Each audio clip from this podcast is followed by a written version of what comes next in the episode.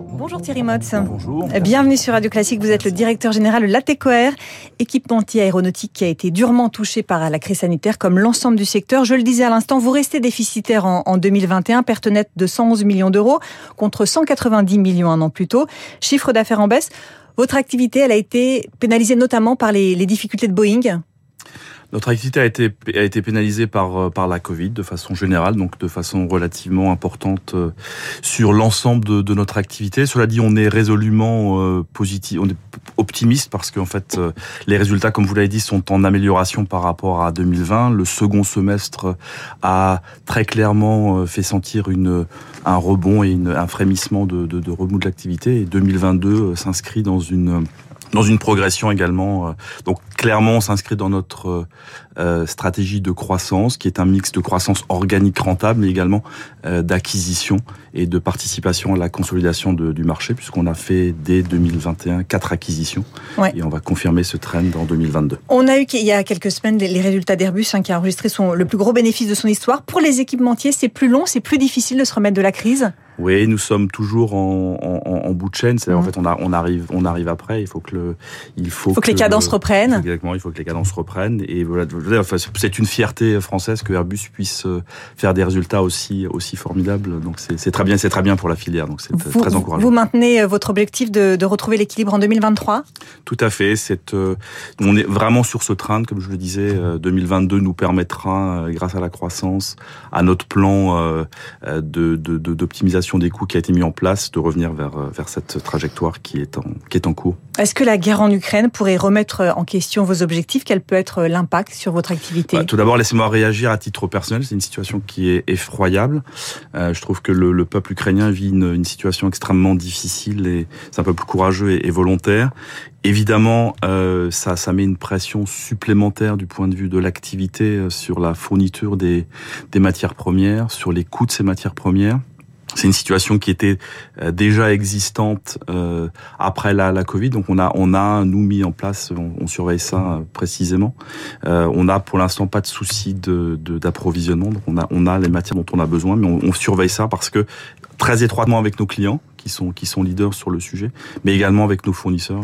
Pas de souci d'approvisionnement sur le, le, titane. Hein. La Russie est le premier producteur mondial. Là, ça pourrait poser problème Oui, bien sûr. C'est, ce sont des, c'est une préoccupation importante que l'on suit avec, euh, avec attention. Euh, il y a un certain nombre de, de, de, stocks stratégiques qui ont été mis en place, et, mais c'est à suivre. Et on, le fait en, étroite collaboration avec nos clients. Alors, le gouvernement a annoncé hier qu'il allait subventionner les entreprises hein, pour les aider à, à, moins dépendre de certaines matières premières venant de Russie, justement, comme, comme le titane.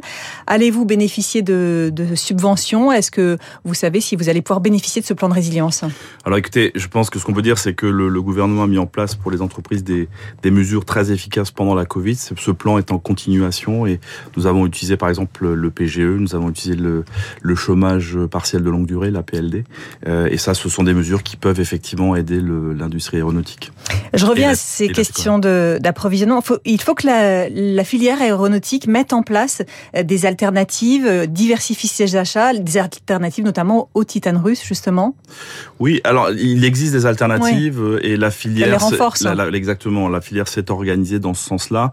Il est évident que collectivement on doit travailler à, travailler à cette, à cette dépendance, à cette indépendance. Oui. Alors Thierry Motz, le secteur aéronautique est engagé dans une vaste transition, en volonté de, de décarboner l'avion. Comment le groupe euh, Latécoère participe-t-il à cette transition? Alors ça c'est un enjeu majeur pour la filière c'est un enjeu majeur pour Latécoère.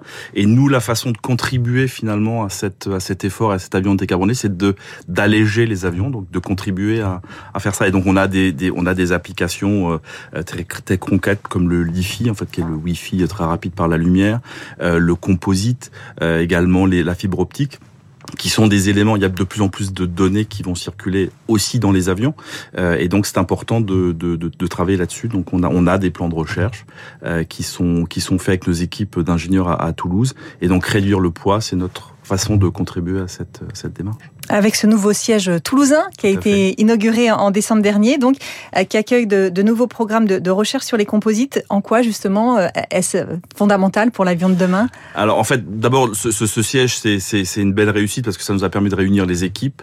Euh, les, les, équipes travaillent mieux ensemble, les deux branches. Euh, sont ensemble. On a nos ingénieurs de R&D, de développement qui sont qui peuvent collaborer.